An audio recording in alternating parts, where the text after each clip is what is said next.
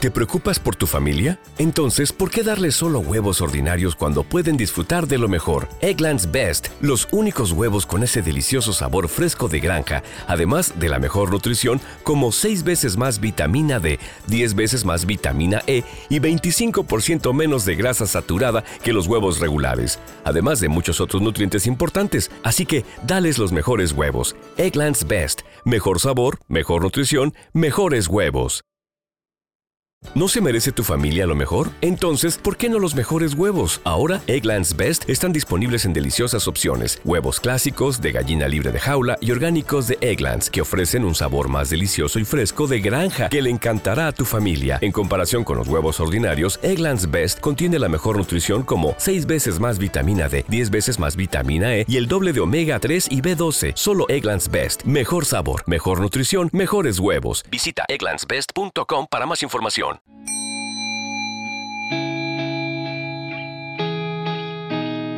Para entrar en tu mente no existe una llave maestra.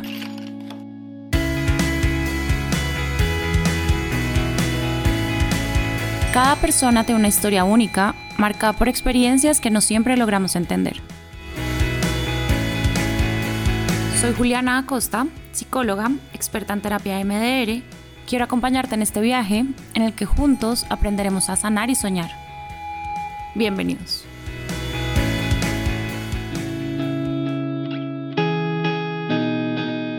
En el episodio de hoy vamos a tener una historia de resiliencia, de valentía, de tenacidad, de constancia, de perseverancia, pero sobre todo de ver cómo los sueños y esos anhelos que tenemos en el corazón pueden cumplirse. Yo siempre les digo que mis pacientes creen que vienen a terapia a aprender de mí, pero lo que no saben es cómo aprendo yo de ellos. Y este es uno de estos casos. Alejandra es mi paciente y he tenido la fortuna de acompañarla en un proceso absolutamente lindo. Alejandra me ha enseñado cómo ningún contexto define quiénes somos, me ha confirmado que somos nosotros mismos los protagonistas de nuestra historia y somos nosotros quienes definimos y determinamos cómo va a ser. De resto, nada de lo que nos digan ni de lo que la vida parece querer para nosotros determina ese futuro. Somos nosotros mismos quienes escogemos y quienes lo vamos construyendo día a día.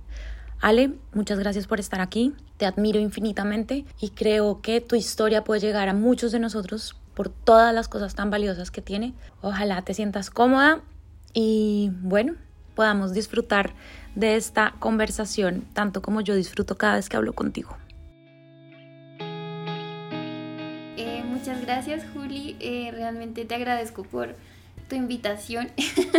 es la primera vez que estoy en un podcast. Eh, gracias por tus lindas palabras. O sea, realmente nuestras reuniones eh, han sido, han tenido un impacto enorme en mí, en mi vida, ¿sí? Y veo como el proceso desde el punto cero hasta este y realmente yo estoy muy agradecida contigo y ha sido maravilloso coincidir.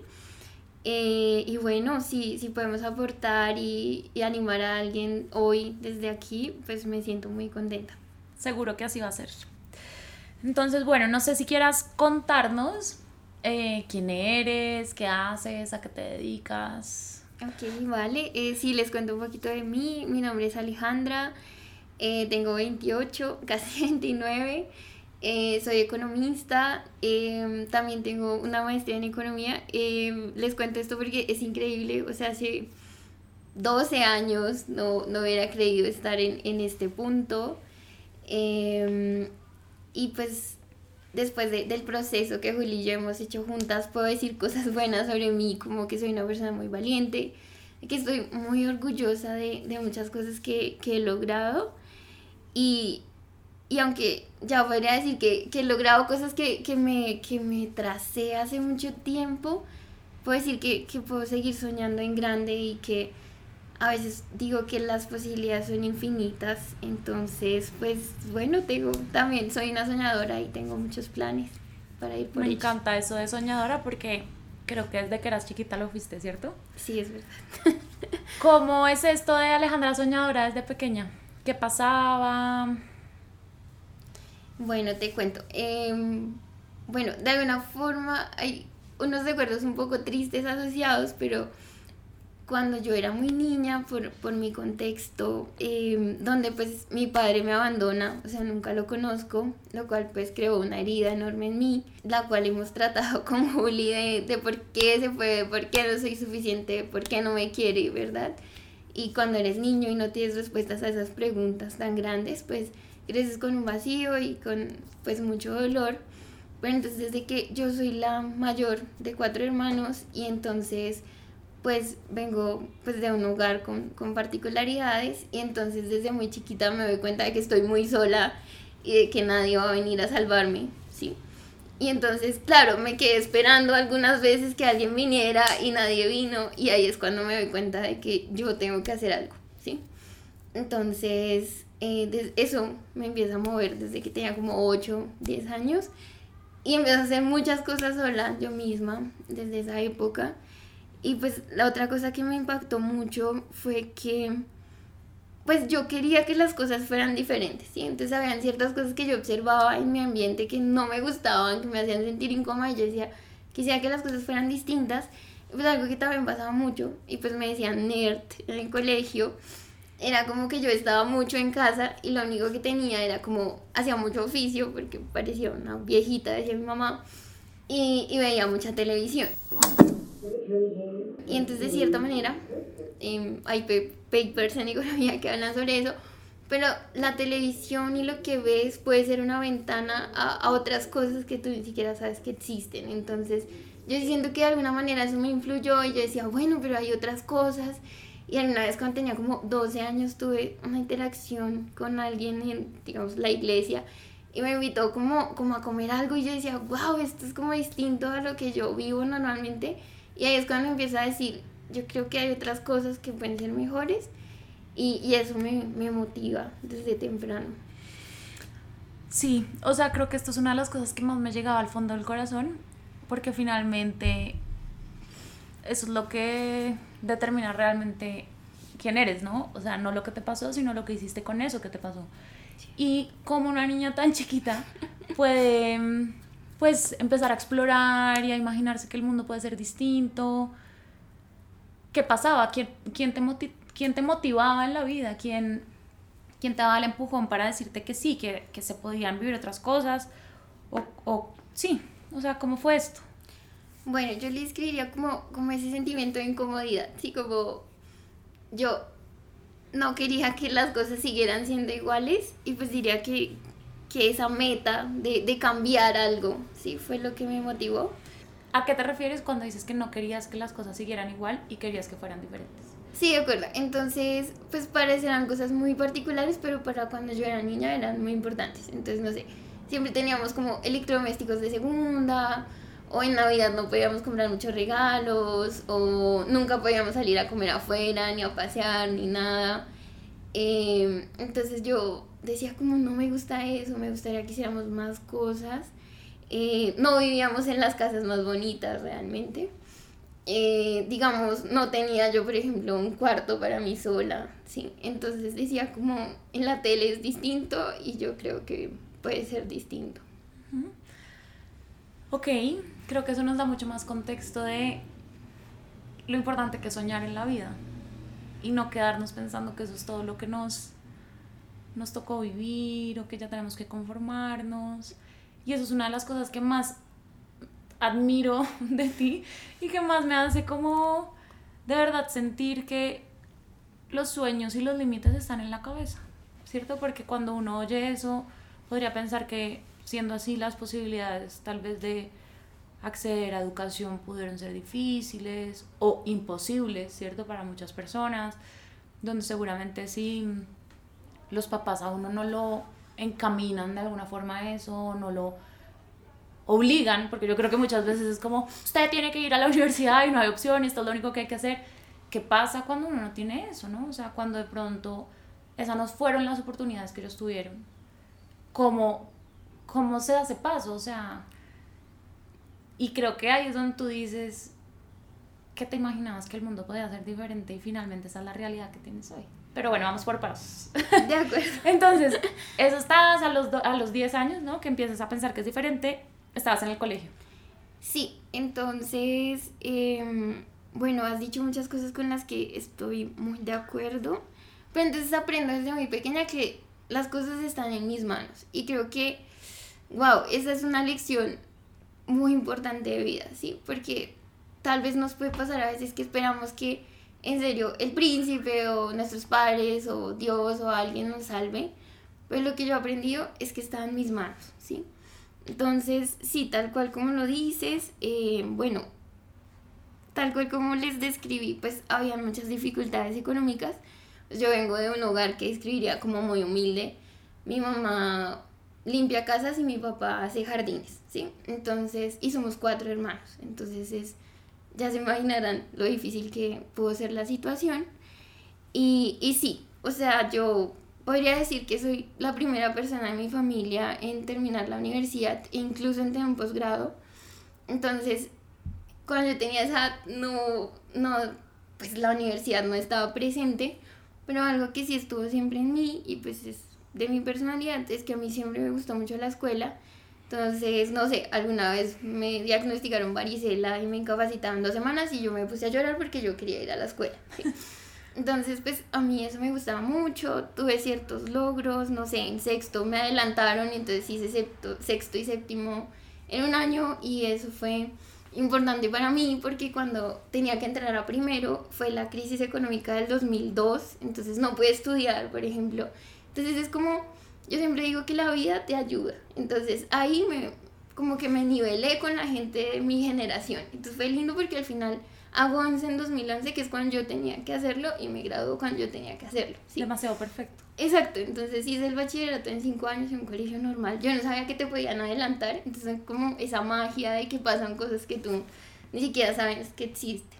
Pero vale, hago un paréntesis y es, tú le dices magia, pero yo le digo eh, fortaleza, capacidad, ganas, pucha, no sé, sacar de dónde de pronto no hay, querer hacerlo, porque yo no creo que la vida vaya a tu cama y te levante y te diga esto es algo que puedes hacerlo, sino yo creo que todo desde esa magia que tú dices hoy a esta edad y la que yo he visto que ha pasado en tu vida, eso no es que los astros se alinearon y fueron lindos contigo, que yo confío que la vida sí es linda con uno, pero también creo que es un resultado del esfuerzo que tú has hecho.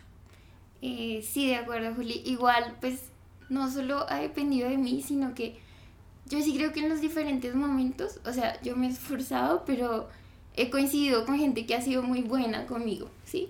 Entonces, por ejemplo, no sé, em, de hecho, estadísticamente era muy improbable que yo hiciera el bachillerato porque terminé quinto y mis padres dijeron, no, no hay dinero. Entonces, bueno, y esa es una frase que ha estado en mi vida mucho, no hay dinero, no hay dinero.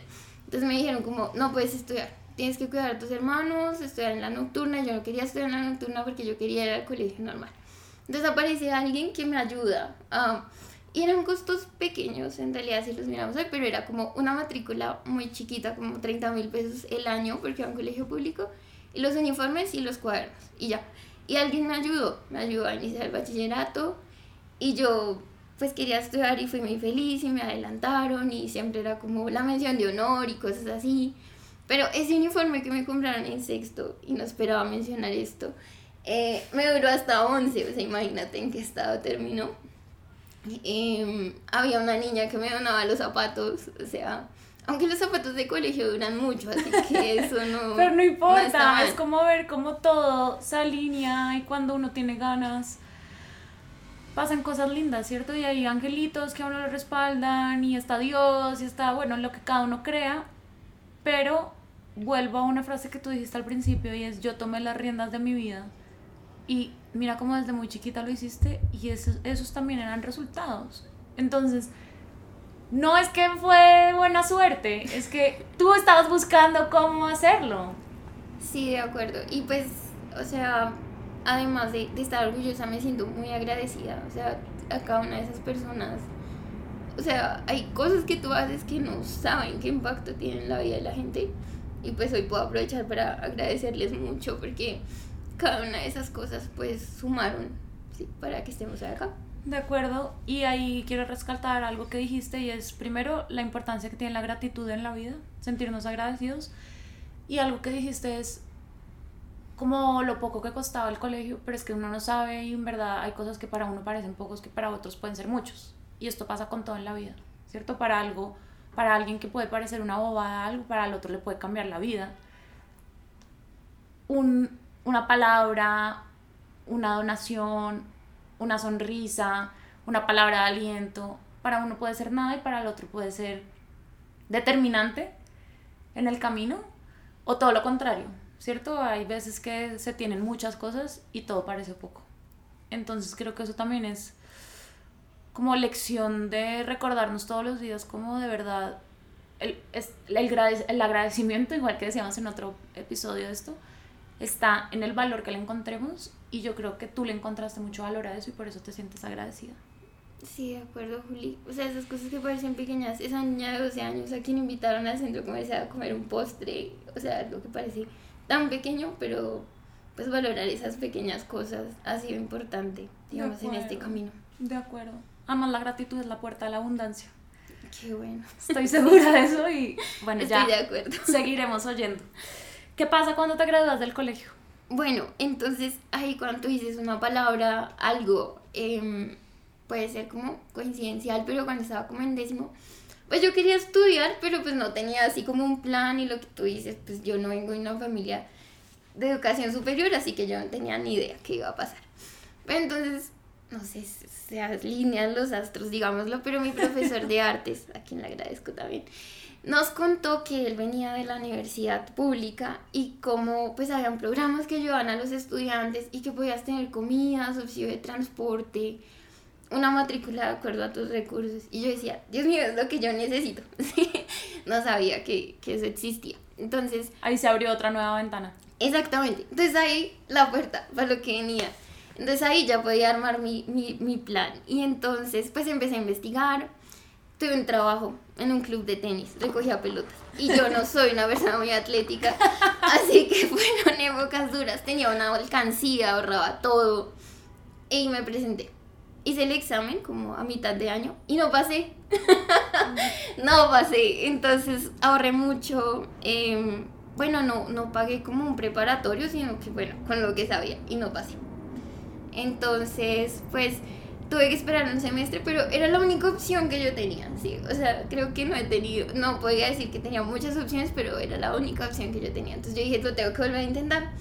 Pero entonces el plan ahora era volver a ahorrar conseguí un trabajo en un almacén, eh, ahorré y pues estudiaba por mi cuenta. ¿sí? Entonces yo dije, bueno, voy a estudiar por mi cuenta, se presenta menos gente ah, para entrar en segundo semestre y si no lo logro, pues pago el preparatorio, pero pues ese era el plan. Pero afortunadamente pasé y yo le debo todo a la, a la educación pública eh, y pasé y fue un día increíble, sí. O sea, lloré cuando pasé, pero lloré más cuando pasé porque era increíble. O sea, yo no me voy a creer, me preparé yo sola. En unas condiciones que también fueron complicadas, pero bueno, lo logré. Pero, o sea, se diría que lo difícil era pasar, pero ahora seguía al siguiente nivel, el siguiente escalón que era terminar, sí. Y recuerdo que yo le decía a un compañero, como la primera persona que conocí en la universidad, yo le decía, mira, yo voy a terminar esto. Yo le decía, yo tengo que terminar esto, no importa nada. Y esa fue como la meta y el pensamiento que me dio durante cinco años y medio eh, de que yo tenía que terminar. Esto también me parece importante parar y hacer un comentario de los míos. Y es, muchas veces pensamos que las metas se alcanzan cuando llegamos a eso que soñábamos, pero es que ahí empieza. Exactamente. Ahí es donde empezaba ahora, listo, ya pasaste, ahora tienes que hacer cinco años, ir todos los días, enfrentarte a diferentes cosas. Y creo que muy pocas veces cuando pedimos o cuando visualizamos lo que queremos, somos conscientes de eso. De acuerdo, Juli. Sí, y además es muy loco porque, como les decía, la frase es no hay dinero, no hay plata. O sea, y yo no sabía cómo le iba a pagar. Y yo no vivía en Bogotá. Y pues tampoco me iba a mudar, vivía en la sabana de Bogotá. Entonces tenía que venir todos los días, ¿sí? Y mis papás no me iban a pagar la universidad. Entonces, ¿qué hice? Tuve que conseguir un empleo. Entonces, para el primer, el primer mes pedí un pequeño préstamo, bueno, como 120 mil pesos para los pasajes. Tenía que llevar el almuerzo y madrugar mucho porque además los arriendos en la parte urbana son más costosos. Entonces nosotros vivíamos en la parte rural. Pues no rural, rural, porque es la Sanagota, pero no era el centro. Y, y, entonces empecé un nuevo trabajo, ¿no? Y buscar trabajo. Y esa fue de las segundas veces que busqué trabajo. Y mucha gente me decía, es que tú tienes 17, o es que usted no tiene experiencia. Y si no tiene experiencia. Pero. Sí, recogiendo bolas de tenis. Ah, sí, pero esa no. Fueron como dos meses. y además no tenía las referencias, entonces, bueno. Y entonces fue la de las primeras veces que busqué un empleo y bueno, tuve la oportunidad de trabajar en un almacén. De hecho, trabajé cinco años en el almacén. Trabajé todos los fines de semana, todas las vacaciones. Em, para poder ahorrar para el siguiente semestre, para poder pagar la matrícula, que afortunadamente no era mucho, pero para mí sí lo era, ¿sí? Eh, para comprar mis útiles, mis maletas, mis zapatos, o sea, tenía que vestirme, tenía que pagar los gastos académicos, afortunadamente pues podía ir con mis papás y, y tenía comida y, y techo, pero entonces lo que eran pasajes útiles, fotocopias, todo lo pagaba yo, entonces pues ese trabajo muchas gracias. Eh, y muchas gracias a la Alejandra que fue tan juiciosa y no se rindió, porque además a esa edad de pronto uno tiene otros intereses, otras ganas y hubieras podido decir, ah, esto está demasiado difícil. ¿Para qué? Sí, fue muy difícil. De hecho, les cuento que yo tenía que tomar una bici como 15, 25 minutos en bici hasta donde tomaba la flota, luego tomar la flota y luego tomar el Transmilenio. Entonces cuando tenía clase de 7 tenía que salir muy temprano, pero a veces tenía clase hasta las 8. Entonces yo tenía que salir de la universidad y llegar incluso 10 de la noche a mi casa en la vereda, sí. Entonces no sé, a veces no sé cómo lo hice, la verdad. ¿Qué te motivaba? O sea, como una niña desde los 17 años tiene este norte tan claro y por qué no te rendiste? Pues yo digo que, o sea, era mi meta y era pues mi gran sueño y yo realmente no tenía nada más. O sea, yo podía quedarme en lo que estaba, en lo que conocía, que no me gustaba, o ir por esa meta que me había trazado. Es que no tenía nada que perder. O sea, tenía que esforzarme mucho, pero me hacía tanta ilusión lograrlo y que yo creía que podía cambiar algo voy a cambiar mi vida y no solo la mía, sino la de mi familia, la de... Sí, y, creo que en este punto voy a decir que, que sí, que yo tenía razón. O sea, yo siempre creí que algo mejor estaba más allá y yo tenía que ir por él sin importar nada más. Y estaba así, muy concentrada en eso. ¿Y sientes que valió la pena? Completamente. y pues como te mencioné, no estuvo no estuvieron ausentes los momentos difíciles. O sea, tampoco es que haya sido lineal, ¿sí? Claro. Y eso también me parece muy lindo, ¿no? Saber que la vida en general, porque no voy a decir como algunos procesos, no, la vida en general no es fácil, es muy lineal, ¿cierto? A veces con muchos momentos duros, otros seguramente buenos, como también los que tuviste, me imagino que también hubo cosas buenas que te motivaban, buenos compañeros, buenas notas, pero también, pues claro, y, y saber que al final la recompensa va a valer la pena, creo que eso finalmente se llama tener fe, confianza y saber que tú podías y estabas hecha para algo más. ¿Qué pasa cuando te gradúas?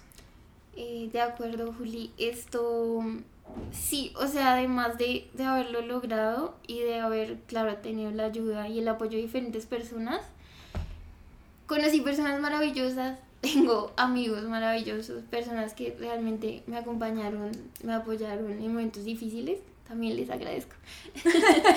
Esto, pero pues quería mencionar dos momentos donde fue pucha mi sueño tan valió, sí. Y fue como en tercer semestre que perdí una materia donde me había esforzado mucho. Entonces, listo, yo me había esforzado mucho y eso había mostrado frutos. Y me esforcé mucho y no, todo salió mal. Y yo decía, Dios mío, tal vez mi hipótesis no tiene razón.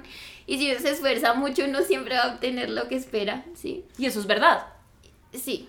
Eso puede pasar. Y ahí era como, que llegó a la meta y qué tal esto no cambie. Y entonces en ese momento fui a terapia porque fue un momento muy duro. Y bueno, ahí estuvo la resiliencia. Tuve que hacer un eh, un curso intersemestral. Dile a una persona que tiene que trabajar todas las vacaciones para poder pagar el siguiente semestre que tiene que hacer un curso intersemestral, ¿sí? De tres semanas todos los días. Eso implicaba más gastos. menos ingresos, más esfuerzo. Y bueno, lo logramos, pasamos, puede continuar. Ya otro episodio que digo, pucha, lo puso en, en, en, duda fue cuando me tuve que ir de mi casa en séptimo semestre. O sea, yo tenía un peso, no tenía dónde ir, no sabía si tenía que cancelar el semestre, nada. O sea, yo salí de mi casa con una maleta y con la total incertidumbre. Afortunadamente tenía una amiga que me recibió durante los tres meses que faltaban de semestre. Se lo agradezco mucho y nunca le podré pagar, en serio. Y lo llevo en mi corazón todo el tiempo. Y su mamá y ella me recibieron. Y fue difícil porque no era tu casa o porque yo sentía que estaba incomodando, ¿sí? Pero bueno, hay que aguantarse los momentos difíciles, la incomodidad, porque yo tenía una meta. Después, desde ese momento, básicamente yo me doy casa, así que tuve que trabajar mucho, después tuve que ahorrar mucho, tuve que vivir en una pensión que no era la mejor pensión del mundo. Fueron años muy difíciles, eh, pero bueno, lo logré, ¿no? Termino. Tuve una excelente pasantía, eso también me ayudó mucho. O sea, fue lindo, ¿sí? O sea, yo terminé en el 10 por ciento en los mejores promedios de mi generación. A mí me hubiera encantado hacer un grado de honor o algo así, pero no me daba. Entonces terminé en, ese ranking.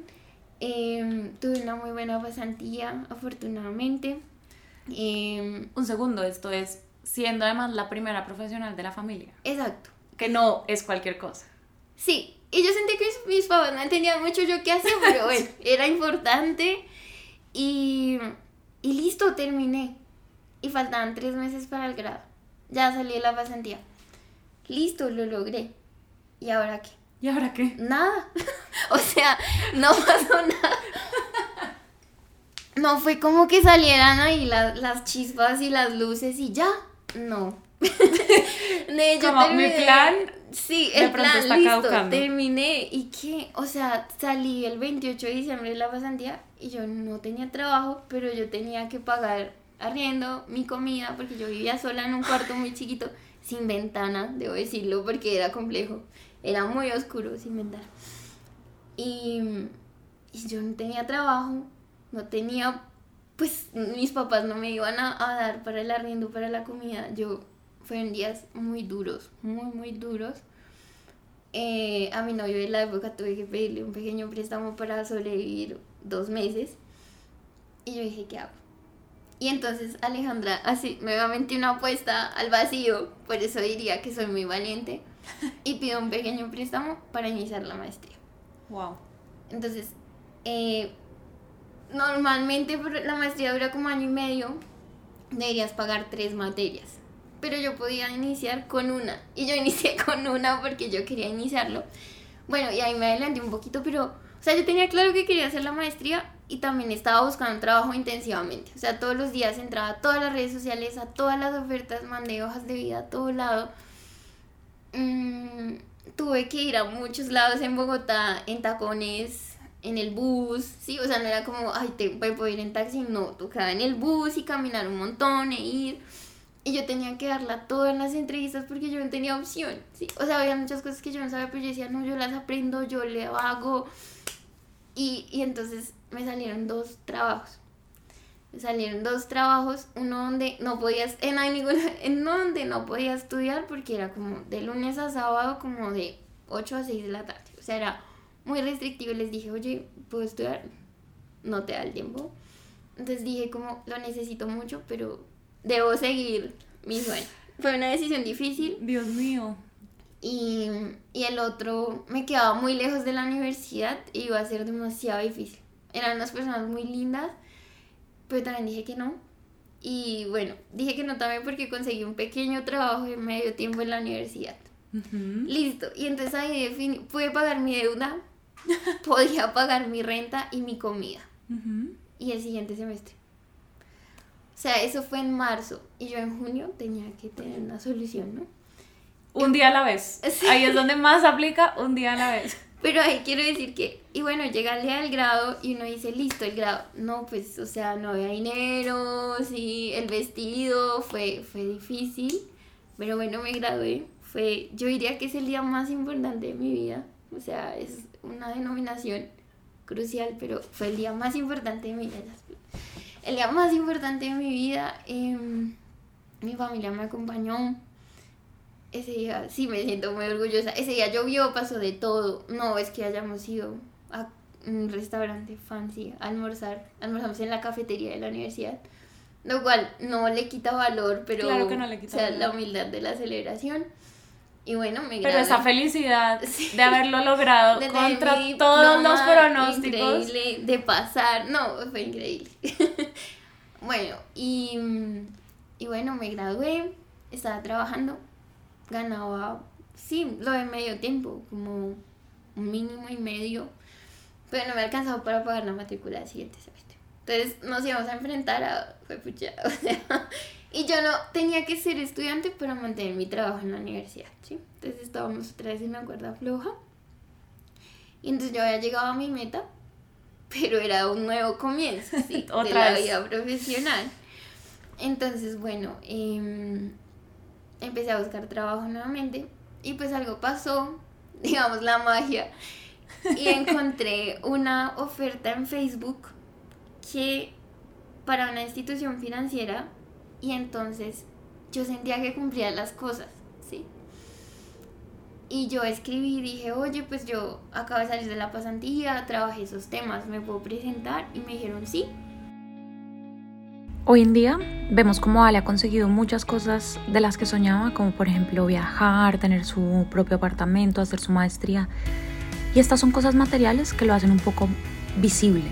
Pero más allá de todo eso es superarse, hacer esfuerzos, ver que ha valido la pena, porque obviamente en esto y en este camino no, pues ella nos cuenta, no todo fue fácil, hubo momentos difíciles, ganas de desfallecer, pero lograr mantenerse y sacarlo al otro lado, eso también es conseguir cosas. Muchas veces nos medimos por lo que conseguimos a nivel material, pero uff, y todos los esfuerzos emocionales, físicos, mentales que, lleva, que llevan estos procesos detrás, también es muy importante reconocerlo. Eso también es conseguir cosas, eso también es alcanzar sueños y metas. Sí, Juli, o sea, que yo no había imaginado y ha sido increíble. Em, sí, o sea, no es que yo siempre haya sido un esbozo de confianza, no, jamás, o sea, si ustedes me ven, yo soy una verdadera estatura baja, mejoró, eh, hace muchos años miraba mucho más al piso, o sea, pero es increíble como ese poder interno. Yo, o sea, tuve pronto algunas personas me dirán, no. Pero en serio es, es increíble lo que una persona que llamaría normal, ¿sí? Solamente tenga un gran sueño, pueda ir, pueda ir por él, ¿no? Sin, sin quitarle nada a nadie, sí, sino simplemente pues soñando y, y yo creo que las cosas se van dando. Ale, para ir concluyendo, ¿cuál es, o sea, qué le puedes decir a alguien que esté pasando por un momento difícil en la vida? Eh, ¿Qué les diría? Les diría que, que yo sí creo que, que, que, tú puedes hacer algo, sí, siempre se puede hacer algo.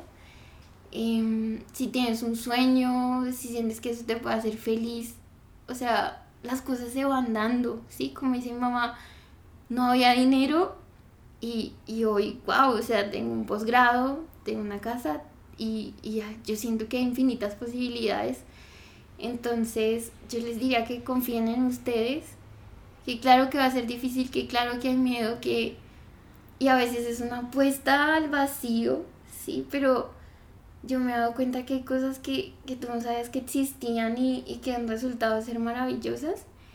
Y en el camino, o sea, aunque uno, pues les digo, yo me di cuenta desde muy chiquita que estaba sola, por decirlo así, al final hay muchas personas en el camino que, que son muy buenas y que te van a acompañar.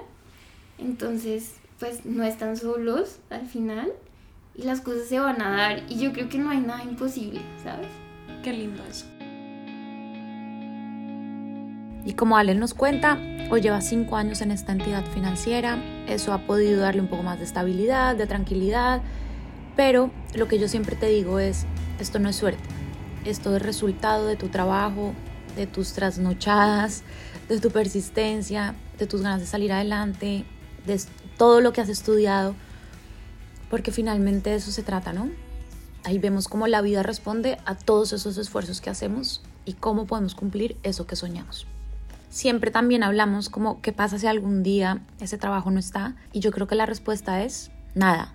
Ojalá no pase, obviamente, porque uno lo quiere, pues ella lo quiere mantener, pero lo más importante de esto es saber que no es el trabajo lo que la define, sino que ella sepa que se tiene a ella misma pase lo que pase. Gracias por oír este episodio, espero que les haya gustado, ojalá puedan compartirlo con, con más personas para que cada vez sean más los beneficiados de historias tan lindas como estas. Si les gustó, por favor, compártanlo, pónganle mm, calificación, nos pueden encontrar en cualquier plataforma digital. Bye.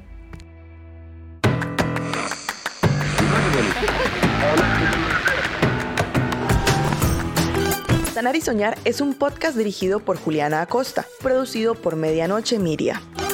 Nos encuentras en Instagram como arroba medianoche media.